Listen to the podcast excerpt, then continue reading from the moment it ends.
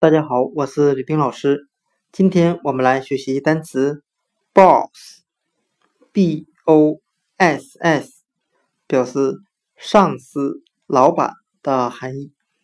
我们可以用谐音法来记忆这个单词 boss，b o s s，它的发音很像汉语的报司，报答的报，上司的司。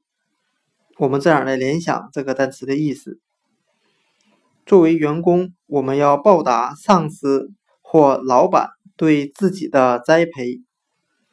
今天所学的单词 boss，b o s s，上司、老板，我们就可以通过它的发音联想到汉语的报司，努力工作来报答上司或老板。